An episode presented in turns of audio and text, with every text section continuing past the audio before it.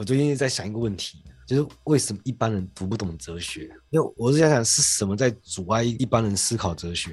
因为其实一般人说的哲学，我听到的其实跟哲学都沾不上边。你搞到我现在，其实我有点怕别人来找我聊哲学，因为日常用语使用的概念都很狭隘，然后或者说哲学上在用这些概念的时候，它解释范围都很广。那既然我们是要讨论哲学嘛，那基本的理论素养是我们对话的基础吧？不然我们到底要怎么讨论嘛？如果是哲学刚入门的人，要知道概念只是工具。就我的建议就是，把你平常使用的术语表、范畴表都忘了。例如说，什么是自我？什么是自然？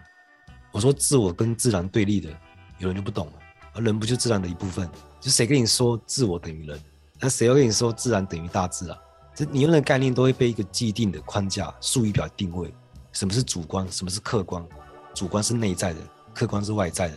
你不能这样用，你知道为什么吗？因为内外之分、方向性、中心性，你都搞不清楚它的机制，你的意思还不能把握的时候，它就是客体性，它就是客观性。但我不太想太苛责普通人了，你总不能就说通通闭嘴听我说就好了。但是对于你们，我有更高的期待了，因为毕竟你们都来这边了，就不彻底就没有意义了。另一方面，我也认为解放思维是我的使命嘛，因为人来到这个世界上是有主线任务的，那就要解决宇宙的矛盾了，就是人要负责体验中介这个世界，因为人类对知性探索，像对知识啊、道德、伦理、哲学，还有艺术、政治啊、宗教、科学等等这些都有责任。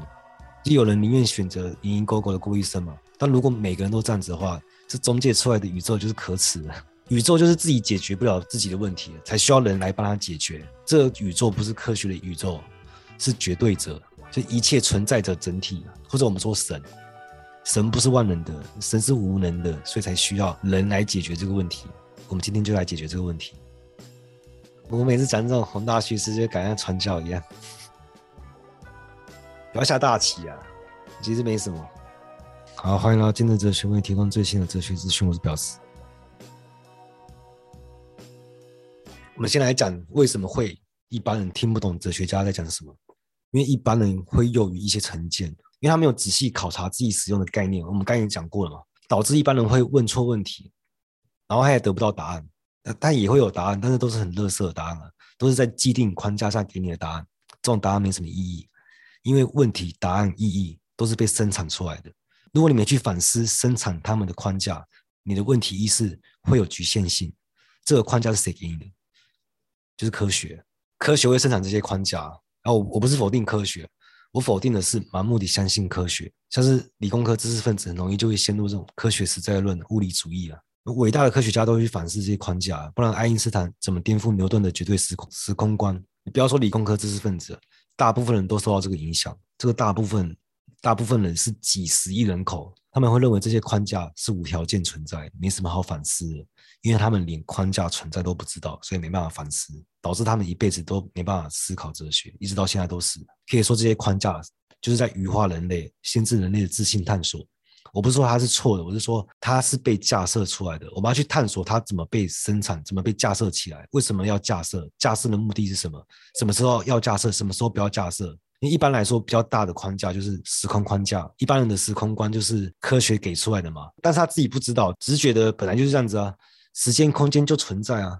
其实一般人所谓的时间，就是把自己的寿命看成时间嘛，一种热力学时间，会服从三简定律的时间，时间会慢慢流逝掉。它这个空间化的时间啊，由现在、过去、未来线性的时间。例如说，什么是自我？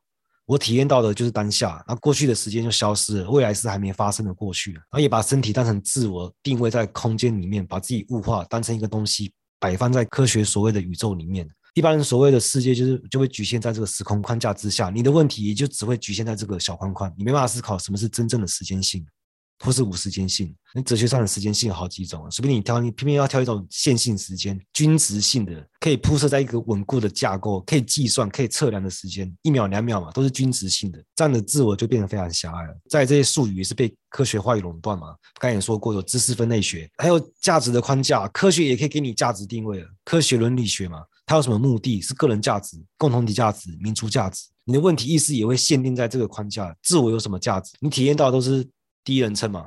有自我中心性，就想把所有利益都往这个中心靠，所有好处我都要嘛。你会很在意这个身体轮廓的完整性，这种自我就是一种保护性的壳。其实自我有好几种发生学机制啊，但一般人就全部捆在一起，用一个符号“我”，用我这个符号当成一个壳包起来，不会去反思什么是自我。自我不是很纯粹的东西啊，是被社会共同体、消费主义、文化产业生产出来的。一般来说会分成先主体性啊、身体自我、主体间的自我、精神史上的自我。真正的自我是异质性的，是一种不是自己的自己。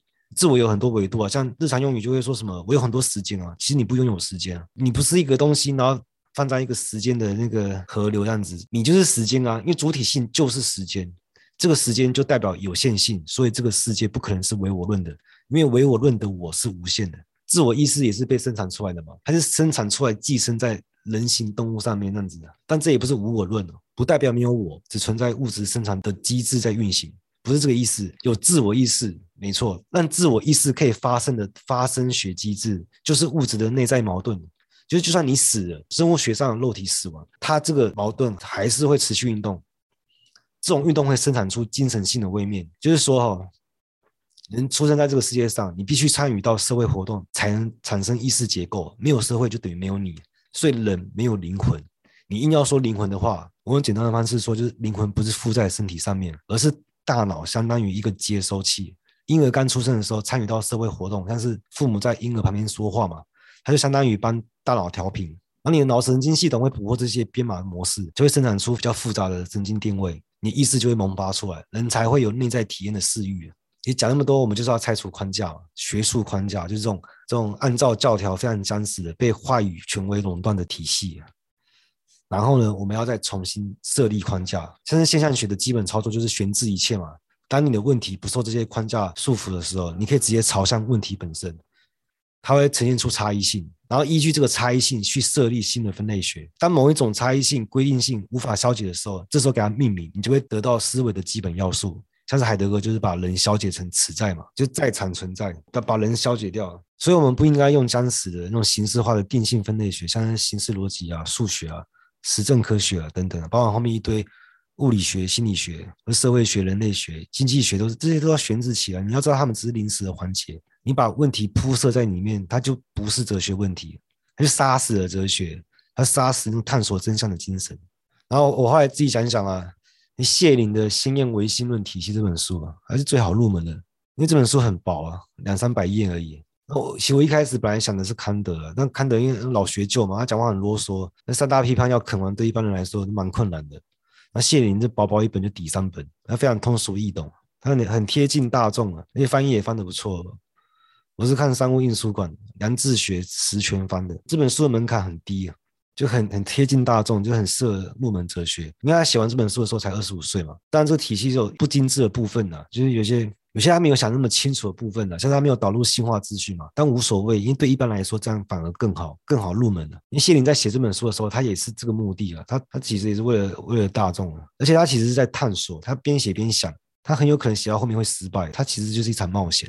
这种精神对哲学是很重要的，创造力对哲学是很重要的。像谢林，他没有一开始就要求说你要非常彻底，要很严格的先验立场的，不需要，他会慢慢跟你说。其实我之前也讲过谢林嘛，不过我们今天就换个方式来讲吧。我想就直接带大家导读一遍，我们边看边讲，一句一句的讲解。那我之前不想这样做，是因为我怕你们无聊。但我想到我们已经都做到一百五十三集嘛，我们今天来试试看，我也不知道效果怎么样啊？看我们今天可以讲到哪个部分啊？可能就可能可以先讲导论的部分啊。好，继续叫我抽根烟。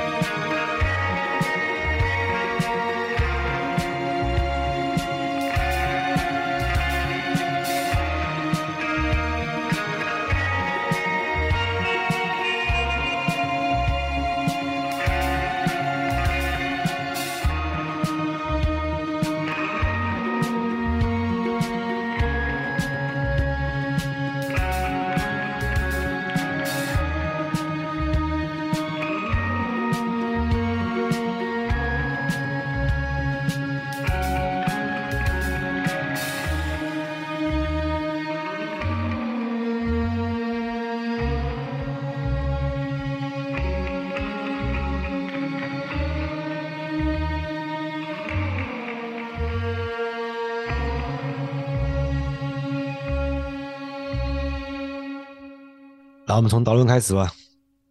啊，谢林说，一切知识都以客观东西和主观东西的一致为基础，因为人们认识的只是真实的东西，而真理普遍认定是在于表象同对象一致，就是客观侧和主观侧达成一致，就是统一的时候，这个时候才是真实的认识。我们来看主观东西和客观东西是什么？我们认识中所有单纯客观的东西的总体称之为自然，这是主观侧，这是这是客观侧。那反之，主观侧就是主观侧整体称之为自我或理智，这是主观侧。所以自我就不是一般人说的我了，它的解释范围更大，包含时间、空间、意识嘛，呃，对他人的意识，对他人的投射，还包含欲望啊、痛觉啊、众生化的意向性啊，这些所有的结构你都要把握成自我。所以时间意识、空间意识这种可以被我意识把握到的，它就不是自然。自然是无意识的，所以自然与自我是对立的嘛。但其实不会彻底无意识的，因为他们会汇合。这个晚点再说，先不要混淆在一起。后面还会讲。反反正这两个概念是相互对立的。啊，这边也讲到了嘛。理智本来被认为是仅仅作为表象的东西，而自然被认为是仅仅可予表象的东西。他这边的意思就是说，理智是主动的去做表象，去表象别人，就是去缝一张皮，然后贴到别人脸上。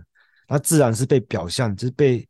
被缝一张皮上去，被理智所表象。前者被认为是有意识，后者被认为是无意识。前者就是自我或理智嘛，我是有意识的，我所有内在的意识结构，所有这些东西就是自我。对立的自然当然就是无意识啊，所有无意识的东西都叫自然。但在任何知识中，两者都必然有种彼此汇合的活动。哲学的课题。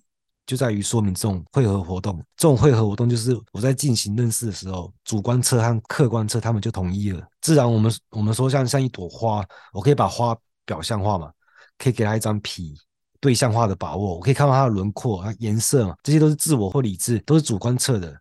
但是它有没有自然的部分？当然也有啊，它有我意识无法消化的东西，没办法被我意识改变的东西嘛，有剩余的部分。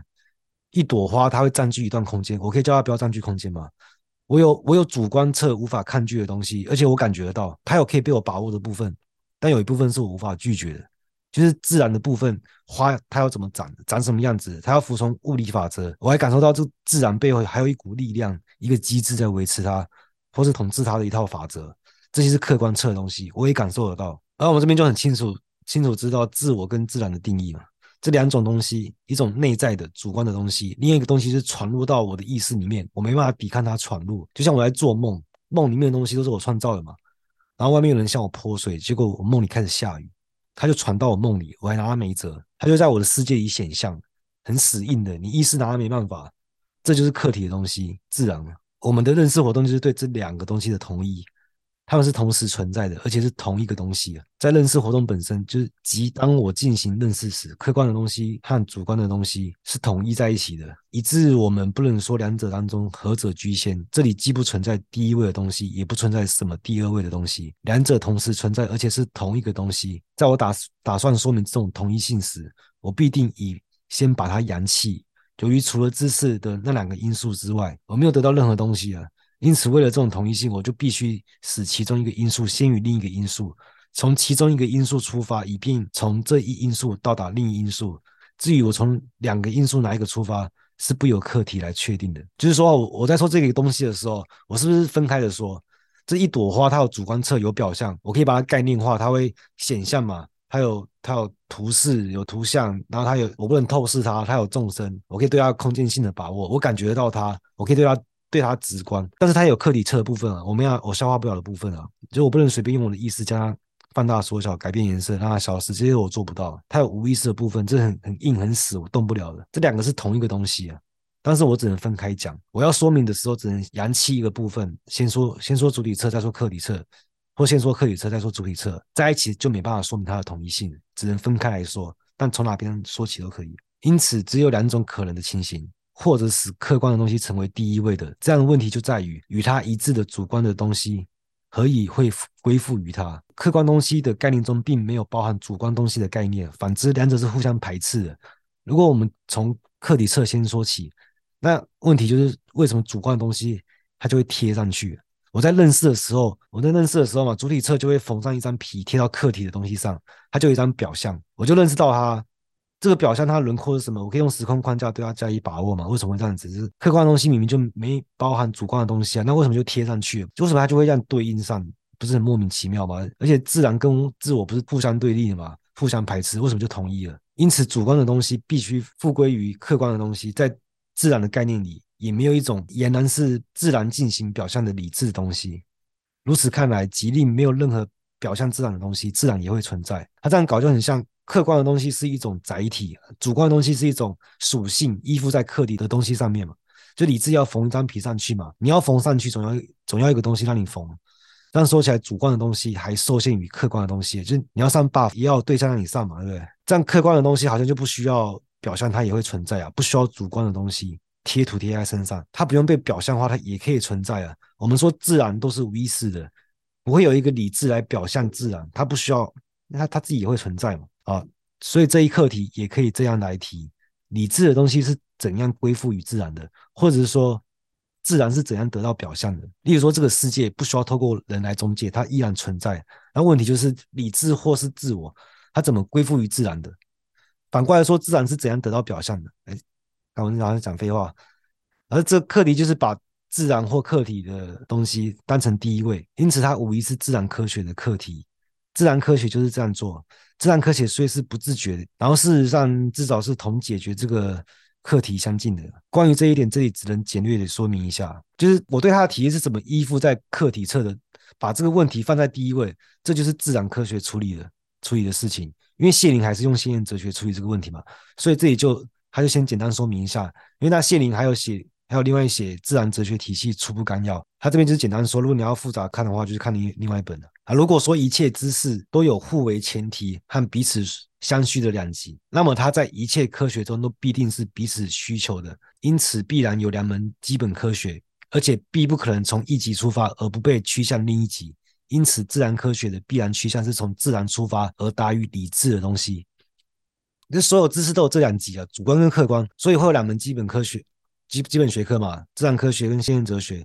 像自然科学是从自然出发到理智那边嘛，从无意识那边、客体那边出发到达理智这边、自我这边。这一点，而且只有这一点，才是把理论带到自然现象去的努力的基础。自然客观的东西，我一时不能理解把握的。但是我可以慢慢去理解它，我可以把它理论化的把握，主观化、理性化，慢慢的，我的意识就能领会了。这就是把理论带到自然现象了。所以，自然科学的最高成就是把一切自然规律完全精神化。化为直观和思思维的规律，就把它变成数学结构啊，变成逻辑性、符号性，就完全精神化。现象资料的东西必须完全消逝，而只留下规律及形式的东西。由此可见，规律性的东西在自然本身显露的越多，掩盖它的东西就越是消化不见。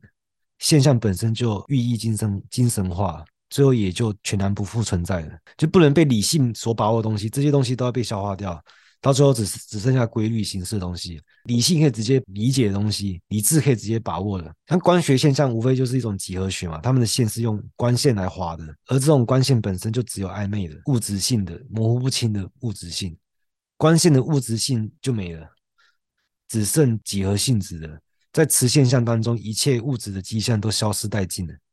至于万有引力现象，连自然科学家也认为可以仅仅看作是直接的精神作用，全部消化掉，只剩下现象的规律啊。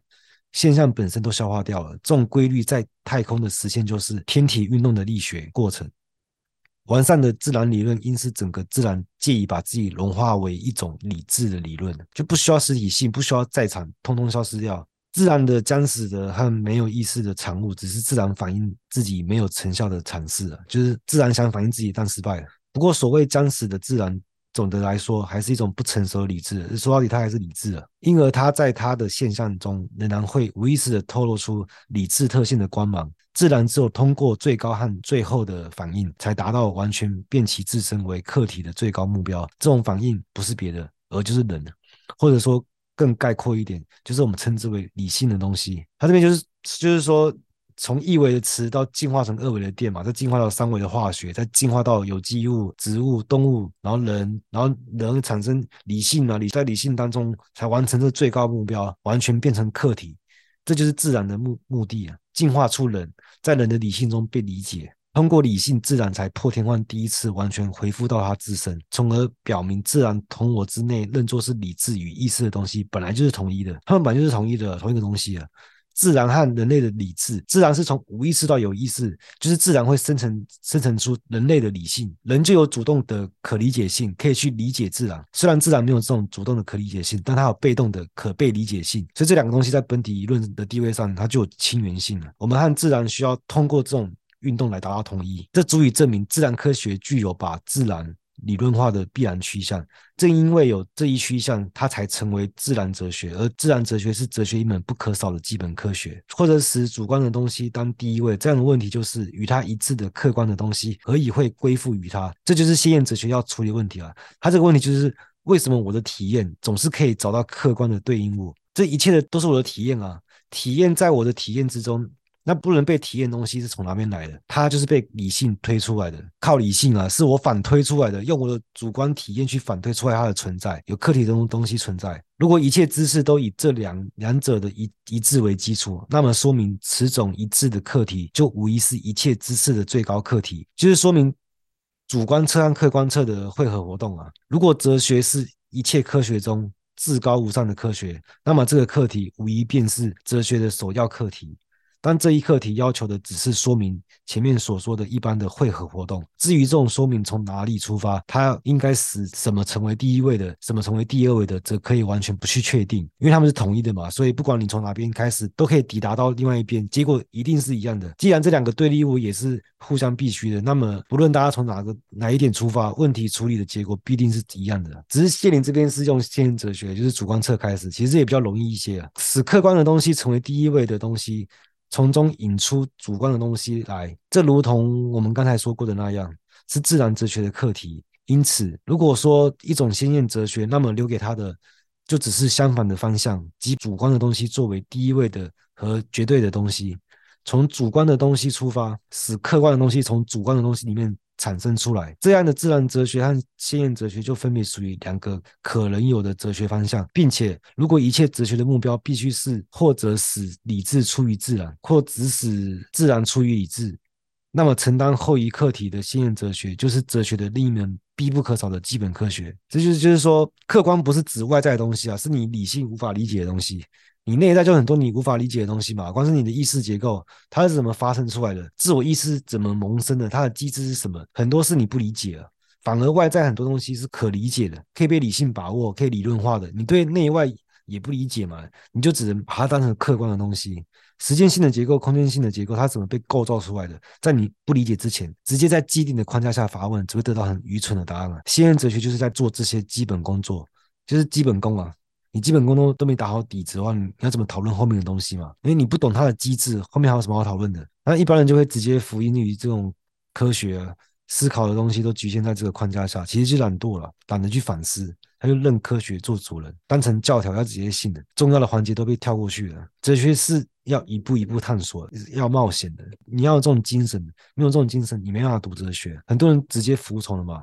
服从科学就是精神上不敢冒险，他也懒得去反思啊，他就变得越来越蠢。那他还会拿科学撑腰，然后我是讲求科学的。那真正的科学家、大科学家都是会对本体论进行反思嘛？那一般相信的科学也就只是笨、懒跟胆小而已。啊，接着我们来看他怎么推论的。通过以上所谈的，我们不止推演出了先验哲学的概念，同时也使读者得以一瞥整个哲学体系。正如大家所看到的，它是由两门基本科学完成的。这两门基本科学在原则上和方向上都彼此对立，而相互需求和相互补充。这里作者所要确立和依照已被推演出来的概念，首先较精准的表述，不是整个哲学体系，而只是整个哲学体系中的一门基本科学。而这些概念已经反复在讲嘛。但我们现在对整个哲学体系现在有一个雏形。如果对先验哲学来说，主观的东西是第一位的东西，而且是一切实在的唯一根据，是解释其他一切的唯一原理啊，就是是仲裁一切的那个那个法官。那么先验哲学就必须从。对客体实在的普遍怀疑开始，普遍怀疑就是一开始就悬置一切，因为客体的东西是依附于我嘛，是经过我主观的体验，我的判断，判断它它的存在，所以我先悬置起一切，先当你们不存在，假设你们都不存在，先把自我主观的东西放在前面，然后慢慢的还原过程。这些客体的东西它是如何存在的？所以是先假设它它们不存在，不是直接说它们不存在，这样就变成庸俗的唯我论嘛。一切都是我的体验，一切为心造。然后既然是这样子的话，那为什么有些死硬客观的东西，它不能马上被意识给消化掉，不能被理智直观的把握，还需要透过理智慢慢的渗透，把它精神化？就为什么我不能直接看到事物背后的底层代码？我要透过理论把握它的规律，物理学规律、力学、几何学，慢慢的把现象现象消解掉，把它精神化。它是一个过程啊。如果说全神贯注于客观事物的自然哲学家，只是极力想阻止主观的东西干扰他的知识，那么相反的，先验哲学家则是极力想阻止客观的东西干扰知识的纯粹主观的原理。就是像例如我在归纳统计一些证据报告，我不能主观的偏好说啊，这是这个比较好怎样的，然后就比较偏好某些证据，故意引导到我要的目的上嘛。相反的，先验哲学家就要避免客观东西的干扰。所以把他们都悬置起来，排除干扰的工具是绝对怀疑论，不是不彻底的，不彻底的怀疑论就没意义了嘛。就是要普遍怀疑啊，怀疑一切事物背后有没有实在性，客体性的东西，排除掉一切实在性。这种怀疑论不是针对个别成见的，而是针对根本的成见。这种成见一倒，其他的成见也就定然不推自倒。因为除了人为的硬灌给人们的成见之外，尚存着一些更有深远根源。不是透过教育或者艺术，而是由自然本身加给人的成见，就那种天然的感觉啊，你天经地义的感觉，哎，本来就是这样子嘛。这种超越性的判断都要悬置起来。然后为什么男人喜欢看胸部？就本能啊，这种客体性都要全部悬置起来。除哲学家之外，其余所有人都以这些成见代替一切知识的原理，直接把对象看成对象啊，啊，这个书就是书，电脑就是电脑，那个对象直接直接看成对象。不关心建构对象的活动过程，而囿于一己之见的思想家，甚至奉之为一切真理的试金石。一个根本成见，正是那种认为事物似乎存在于我们之外的成见，这是典型的实在论者，觉得外在世界都是存在的，在这种既定框架进行虚假的反思。我跟你讲，我不想讲，产生其他一切成见的一个根本成见，就是那种认为事物似乎存在于我们之外的成见，默认有个外部世界，我眼睛闭起来，外面还有个世界存在。这种自以为是的意见，由于既不以论证为基础，也不以推理。以为基础，因为根本对它不存在什么唯一可靠的证明，而又未能通过相反的证明所根除，那你尽力驰骋，但终归回到自然。就是如果他试着去推理的话，他就可以一路推回精神的维度嘛，推回到符号系统。一般人就不管了，他就存在，哪需要什么符号学来支撑？于是乎就致命有直接的确定性。但是这种自以为是的意见。因为终归涉及某种与我们全然不同，甚至对立的东西，而大家又看不出这类东西怎么会进入直接意识，所以只能被视为一种成见。它虽然是深旧的和根本的成见，但正因为如此，就不能不把它视为成见。就如果客体的东西存在，那它就直接存在就好了嘛。像我做梦，我就梦我自己的梦啊。客体性东西为什么要传入到我的梦中被我体验呢？很明显就是。我不睡觉的时候，你没办法，你没办法靠自己想象。一个就其本性来说，不可能是直接确实的命题，却又盲目的、毫无根据的当做这样的一个命题来接受。现任哲学家要解决这种矛盾。我们以前说过，先验的，你是直接把它当成根据嘛，就是，或是你可以看成根据的根据。那好，先验哲学家要解决这种矛盾，就只有假定这个命题和某种直接确实的东西不是隐蔽的联系者，而是同一的，是同一个东西。这就是我现在在做的事情嘛。一般人会把这些框架无条件的设立在这边，不考虑它为什么有，为什么要设立或不设立，设立的目的是什么？这是先验哲学家在帮你们澄清还原设立的过程。虽然迄今为止人们还没有看清这一点。指明这种同一性，将真正是先验哲学本分之内的事。好的，我知道了。于是，对理性的普遍运用来说，除了我在这个命题，就根本没有什么直接确实的东西。这个命题由于在直接意识本身之外失去了意义，就是对别人来说没有意义了。所以，是一切真理中最个别的真理，也就是绝对的成见。我在这个命题是绝对的成见，不然是谁来体验？就是你总是先要承认第一人称体验是存在的嘛。如果会以任何某种别的东西是确实的，那么首先就需把这种成见接受下来。虽然是成见，但这一点我妥协了，因为如果连自我存在都否认的话，那就玩不下去了嘛。那那你要怎么讨论其他存在？那这样事物存在于我们之外这个命题，由于和我在这个命题有同一性，在先验哲学家看来，也将完全是确实的，而且它的确实性也完全等于他借得到其确实性的那个命题的确实性。你比较绕啊。我接受下来这个成见，就是我我的存在，我我的第一人称体验，它这个这么虚的东西嘛，我我自己也没看到我自己存在的根据啊。那这个东西这么虚。它都可以设立成它是实在的，虽然外部世界都是你第一人称体验，但你要按照一样的标准设立它们的存在，不然你就双标了嘛。这还蛮简单粗暴的，就是我们不是悬置的一切吗？然后你要一个一个去检验它们，去判断它们存不存在。但就是发现一个问题啊，那我要判断的这个我，我需要存在吗？不然我要怎么判断？所以作为绝对的成见，把它接受下来。因为搞半天，你发现你自己的存在好像也没什么根据啊，那那就干脆大家都存在。你也存在，他也存在，大家都存在，但普天同在，大家都开心。按照这一点来看，先验知识有两个区别于普通的知识。第一，对先验知识而言，确信外物存在是一种简单的成见。先验知识要超越此种成见，以求找出它的根源。能使先验哲学家关注的，绝不是证明自在之物存在，而只是把外在对象设想成现实的这一点，原是一种自然而必然的成见。就是说。先验哲学的工作不是证明自在之物的存在，这不是我的工作啊！我体验到的事物背后支撑它的物质体，就是它不需要表象也可以存在的那个自在之物。证明物质体的存在，这个不是我的任务啊，而是把外在对象设想成现实的，在我意识内部有有一些客观的、自然而必然的机制，有客观性的发生学机制在运作。就你会让我感觉到必然，不管你到底是不是必然，我要搞清楚，是我内在意识结构底层有一种机制。我自己都还没确定，我都还没证明它的存在，它就冒出来了，那还给我一种必然的感觉，那就代表什么？代表我的内在意识有内鬼，就内神通外鬼啊！有人在那边乱搞，谁准客体存在了？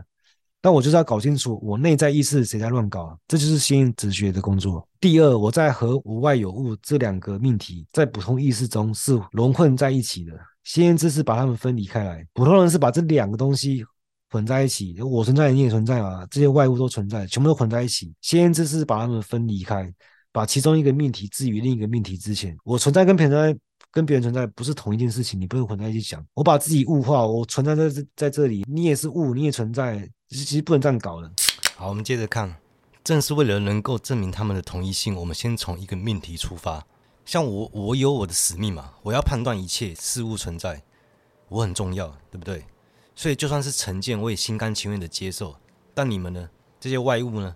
你们同样有生存论的目的啊！你们有代表各式各样的生存旨趣嘛？那你们也很重要，所以你们也存在，这样懂吗？但是你不能跳过这个过程，你要有理论基础，一步一步去推，然后才能说你们也存在，要证明他们的同一性。能够真正指出普通意识仅仅感觉到的那种直接的联系，就是普通人怎么看这个世界的，他就是直接感觉而已嘛。就是我今天中午吃小白菜，我咬在嘴里，我吞到肚子里，过几天拉出来，我还感觉不到它存在吗？那普通人就是这样想的嘛。但是哲学家是怎么想的？凭什么这样你就感觉它存在了？你要把它分开啊！你要先想，我要判断它存在，那判断的那个我要先存在，对吧？这样我再去找。让我感觉到小白菜存在的那个感觉，那个我意识结构里面偷跑的，在我都还没判断的时候，就让我感觉到小白菜存在的这个机制，它本身存不存在？要把它分离开，不然就蠢了。如果这种分离的活动是完善的，通过这种分离活动本身，那那种直接的联系就转到先验考察方式下来了。这种方式绝不是一种自然就有的方式，而是一种超然有数的方式。就你要有，你要有意识的去考察你底层意识结构里面很难被意识到的环节啊，就是我们刚刚说的。如果说先验哲学家认为只有主观的东西才具有原始实在性，那么它也将只是使知识中主观的东西直接成为自己的对象，客观的东西将只是间接的成为他的对象，而不是像在普通知识中那样不考虑知识本身，而只考虑客体。就是说哈。主观的东西呢，就是做判断的这个我，这个成见我接受下来了，它就具有原始实在性。我来看这些机制发生的过程，这呃这是比较难的，就是因为我们认识知识是统一的，我们只是把知识统一里面主观测的部分给它实在性，把它当成对象，也要把自己当成对象在考察，就是回头自己看自己啊。发现是自己在派发实在性的，客观的东西是间接地获得实在性的。我先考察我内在的客体发生学机制，但普通知识就是跳过这些环节，不考虑知识本身，就是认识活动只考虑客体。直接把对象当当成对象啊，这这是一罐啤酒嘛？我看了芥末的早，它就是实在的。我没有去看对象化的过程，我感觉到的，我就全部照单全收了。而先验知识恰恰相反，它不考虑课题本身，只考虑知识活动。因此，先验知识其为纯主观的而言，是一种关于知识的知识。先验知识是只看内在这些环节、这些过程，自己在看自己啊，看我意识结构的机制是什么？知识的知识就是知识活动的自我反思啊，这才是哲学上的认识你自己。自己看清楚你自己意识结构的机制，例如，只要客观的东西从直观到达普通意识，直观活动本身就会消失在对象中。也就是说，普通人把东西拿在手上嘛，就是就是我手上这款啤酒，我看得见摸得着，我体验得到，我我可以喝它，我可以尝它的味道，这样就到达普通意识了。我体验到对象的先知识，就是说你刚刚做的，首先那是一种直观活动，在直观活动中有很多判断、符号化的、想象性的各种认识活动在里面重叠了很多机制，装配在这个东西上面。其中一个判断就是，我认为它是实在的，直观活动本身它就消失了，普通人就没有意识到这个过程，所以直观活动本身就消失在这个对象中。反之，先验考察方式却只是通过直观活动看出被直观的东西。就我通过直观活动去看普通意识里消失的东西，那些被你遗忘的东西。又如普通的思维是概念在其中起支配作用的一种机械过程。就普通人眼中，他看什么是什么，这是什么东西？我眼前的麦克风，我有一个麦克风的概念，这是麦克风。普通人不会去反思。概念会起支配作用，但没有作为概念从中区分出来。这概念形成，它前面有一连串的操作，然后才会有这。这是麦克风的概念。概念活动跟直观活动要把它区分开来。普通的思维就没有意识到，直观到的只是表象，概念是后来才装配上去的。概念没有和直观活动区分，他们没有把概念和直观活动区分，直接看到椅子就是椅子，桌子就是桌子，直接用概念去把握这些东西，没有去想这个过程是要调动符号系统的。像你玩。格斗游戏嘛，如果它可以一键就敲出组合技，就是剧集都设定好了，或者说你按一个按钮就会出拳，按一个按钮就会跳，你觉得这很正常，但你没有想，你没有去想它要调用多少底层代码才做得到。而先验思维则打断这个机械过程，它要打断这个过程，就是在你用概念一键释放的时候，先验思维就说不准，把它拆开来看，把它还原，看它原本组合内部是什么组成的，凭什么你就一键搞定？你就用概念去概括它。而且他还压抑了整个过程，你就以为本来就是这样子啊？不是按一个键就搞定了吗？你你不但跳过这些环节，你还遗忘了自己跳过了这些环节。它概念就像一块遮羞布，掩盖了整个过程，这样懂吗？你不只要还原它的过程，你还要掀开掩盖它的那块布，这就是先验思维啊！就是结果就蛮有趣的嘛。就是你把这些东西厘清之后，你不觉得你脑子就干净多了吗？并且在他意识到概念是活动时，就升华为概念的概念了，就是说。我们把概念本身也概念化了。我们刚刚说了一堆操作，就是把概念本身加以概念化。在普通行动当中，由于只顾行动的客体而忘记了行动本身。就你一键敲出组合技的时候，你只顾敲出那套组合技，它招式叫什么？叫什么名字？打出多少伤害啊？如何如何的？但你忘记组合技。本来是手动拷出来的，你还忘记你自己忘记了。你行动的时候，你只顾你得到的客体嘛，但你忘记你如何得到客体的过程本身，也忘记你自己忘记了。做哲学思考也是也是一种行动啊，但不单单是一种行动，而同时也是这种行动中的一种持续的自我直观活动。就是说，我在进行直观活动的时候，也要直观到自己在进行直观活动，这就是持续的自我直观活动啊。但你不需要无限倒退，你知道二阶的直观就好了。因为你不需要一直重复这，因为都是同一个自我，你不用，这没有没必要。所以一般底来说，先验考察方式的本性，只能在于用这种考察方式，把其他一切思维、知识或行动中逃避意识的，并且绝对非客观的东西，也带给意识，并成为客观的。就是普通人的思维，他遗忘的环节啊，他没有被对象化。比如说直观活动嘛，直观活动本身它没有被对象化。他他就被他就被忘记了，被遗忘了。他逃脱了意识的把握。你要把他带回意识，用先验考察的方式回到意识，把它对象化。简言之，鲜艳考察方式的本性，只能是主观的东西，把自己变成自己对象的一种持续不断的活动。那这边就是小小总结一下，你把自己变自己的对象，好好的认识你自己，这就是鲜艳考察。鲜艳的艺术，正是指那种在行动和思维的二重性中不断维持自己的技巧。就我在行动的时候，就是我在构造一个概念的时候，我马上就思维到这个。行动本身，然后进一步，你要在行动看到我刚刚那个思维本身，看到行动本身被思维，就像灵魂出窍看自己，你不但要看自己，你还要看到看本身呢、这就是行动和行动和思维的二重性，不断的维持自己的技巧，那是显眼的艺术啊，这就辩证法。如果你没办法把握这种辩证结构，那你真的没办法读懂哲学。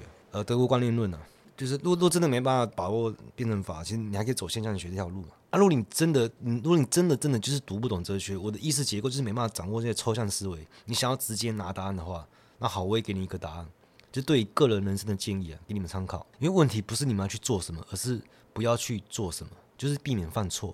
因为犯错的意思就是徒劳的损失嘛，你没有意义的失去，因为你根本不知道什么叫正确的决定的情况下，你就要避开犯下错误的决定，像是错误的投资啊，或是把自己。困在一个糟糕的感情里面，或是忍受让你痛苦的工作，或者会对你健康造成影响的环境，这些都是对你人生有重大的影响。或者你不小心买到原价的东西，这种小失误嘛，像我很，我是很平常很注意这种小事的，但有时候我还是不小心中计啊。你不断的回避这些错误，正确的道路就会逐渐形成。这是一个简单的方式，把自己把自己导回正确的道路。当然，有哲学能力的人，我可以负责任的说。正确的道路就是投入到共同体的事业当中。我给个人的建议就是避免犯错，我帮助别人避免犯错，就是我共同体事业当中的一个部分。当然，其他还有包含解放思维啊，这是同一件事情。避免犯错之外，当然还有下一步，然后还有再下一步，我们还要重新架设有意义的目的论嘛。你还要主动去承担责任，去直面痛苦。你全部回避掉之后，你就会发现有些东西它是无法回避的，这是它最尖锐、最矛盾的部分。这时候你要直接面对它。就像我们在悬置所有框架的时候，你的问题意识它最尖锐的那个特异性，它自己会凸显出来。我举例来说，有些痛苦就是像是你浴室如果它开始长霉斑的，你回避它就是放任它继续蔓延嘛。或是你跟你的家人的关系一直在恶化的时候，你也要去面对它。就算很肮脏、很痛苦，你也不能逃避，因为人不是动物啊。你整天想着吃饱撑着，只想享乐。我说这样子中介出来的宇宙是可耻的，因为很多时候痛苦比享乐更有价值。你去把浴室的霉斑都清理干净，痛苦会被你消解掉。这时候痛苦就不是痛苦了。不是你跟家人有激烈的矛盾嘛？你一直冷处理，放着它恶化。当然，有时候冷处理是一种方式，没错。但在矛盾最尖锐的时候，你要直接去面对它，把话讲开或怎样，用用什么方式？你可能会感到痛苦，但另外你会感到感觉到什么？痛定思痛，这种痛比想的更有价值。所以，先从避免犯错开始，然后我们一步一步的，就像哲学一样。很多人不懂哲学的话，就是因为他在看哲学书的时候，他不理解那个概念。他就他就跳过了一些重要的环节，然后他导致后面不知道在讲什么。像我们今天才讲讲了几页而已，对不对？但是我们要每个环节、每个细节，我们都要去掌握它。我们要厘清这些概念，它的发生学机制是什么？哲学也是一步一步在慢慢来的。然后今天差不多先讲到这。不过其实后面你们可以自己去看的，因为我方法都跟你们说了嘛。我们今天是讲导论的导论。就入门的入门的，如果这样都还入不了门的话，好吧，那我就以后再做入门的入门的入门。其实也没那么难，你仔细想一想，因为我讲的东西同一套东西是反复在讲而已。如果你可以领会，就是感受到哲学是充满创造性的，是活的，而且要很强的抽象思维，里面有辩证结构嘛，你掌握这些结构。对你符号系统是会翻天覆地的改变的，可以解放你的思维啊！因为我也不想剥夺你们探索的乐趣嘛。我直接跟你们说答案也没用啊，就像数学跳过算式直接写答案，这样没有意义啊。那你们要自己去冒险，我可以做向导，因为做向导就是我的冒险。我是边读边跟你们聊嘛，我也不知道这条路走不走得通啊，我很有可能会失败啊。祝大家思维早日解放，今天就聊到这了，拜。